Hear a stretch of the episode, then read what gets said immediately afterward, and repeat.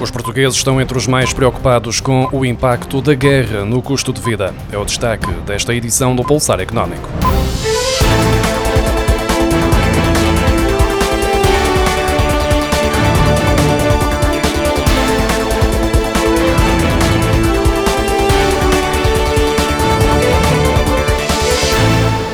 Portugueses são dos europeus mais preocupados com o impacto da guerra na Ucrânia no custo de vida, segundo uma sondagem do Conselho Europeu para as Relações Exteriores que aponta riscos na unidade europeia sobre a questão ucraniana.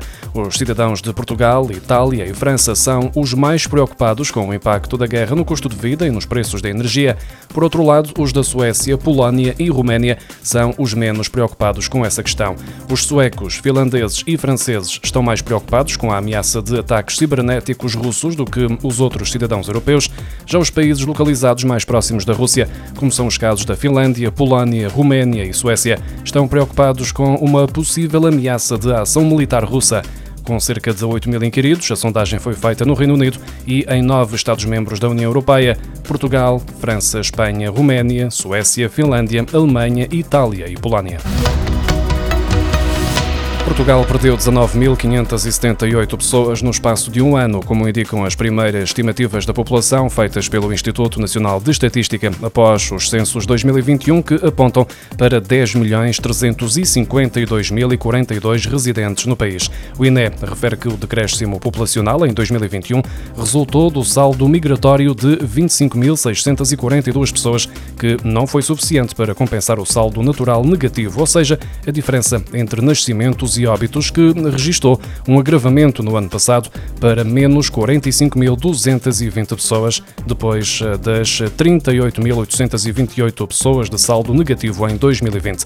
Estes são apenas dados provisórios, os quais vão ser revistos após a disponibilização dos resultados definitivos dos censos 2021.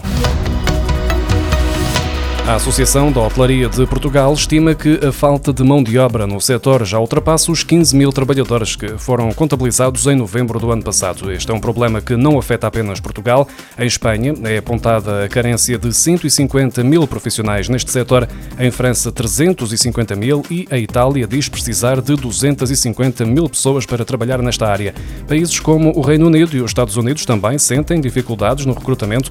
Segundo a Associação, isto prende-se com o aumento aumento da carga de trabalho, causando um desequilíbrio entre a vida profissional e pessoal, embora sublinhe que os salários também aumentaram e acrescenta que, mesmo que os salários continuem a aumentar, a hotelaria vai continuar a ter dificuldade em cativar mão de obra, uma vez que a carga de trabalho é pesada.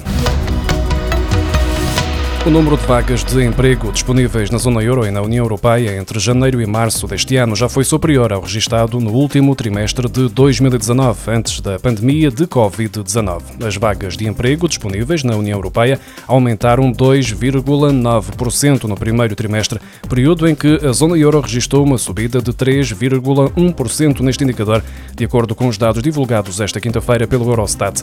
Em Portugal, a taxa de ofertas de emprego subiu para 1,3% face aos 0,8% observados no primeiro trimestre de 2021.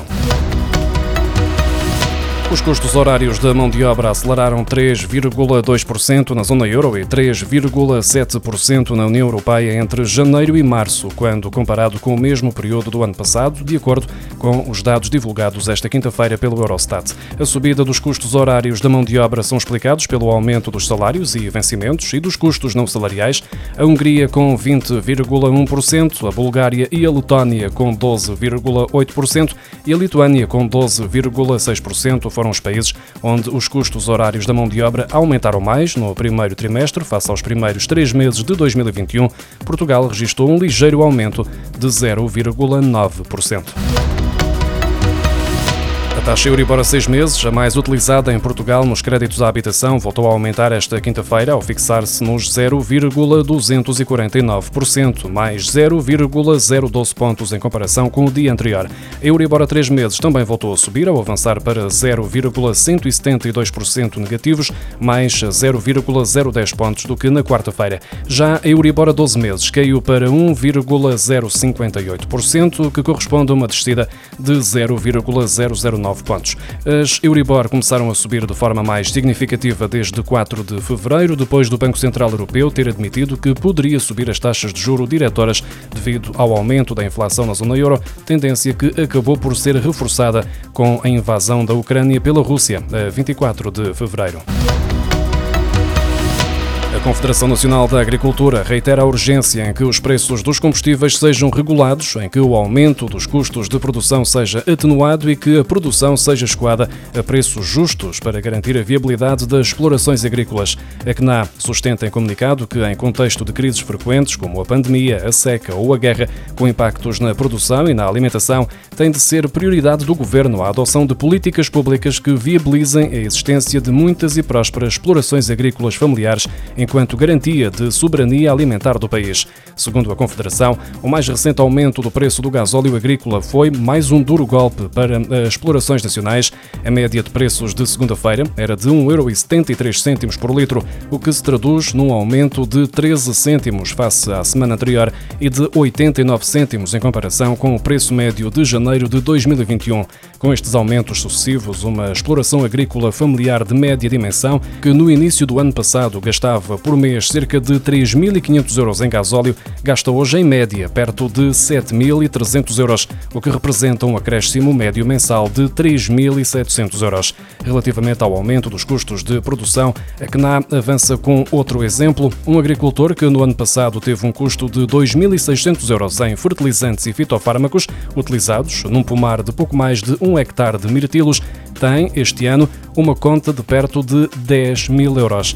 A Confederação Nacional da Agricultura sublinha que é preciso proteger a posição dos agricultores, que continuam a ser o elo mais fraco da cadeia, recebendo pouco pelo que produzem, enquanto os consumidores pagam cada vez mais pelas compras na grande distribuição.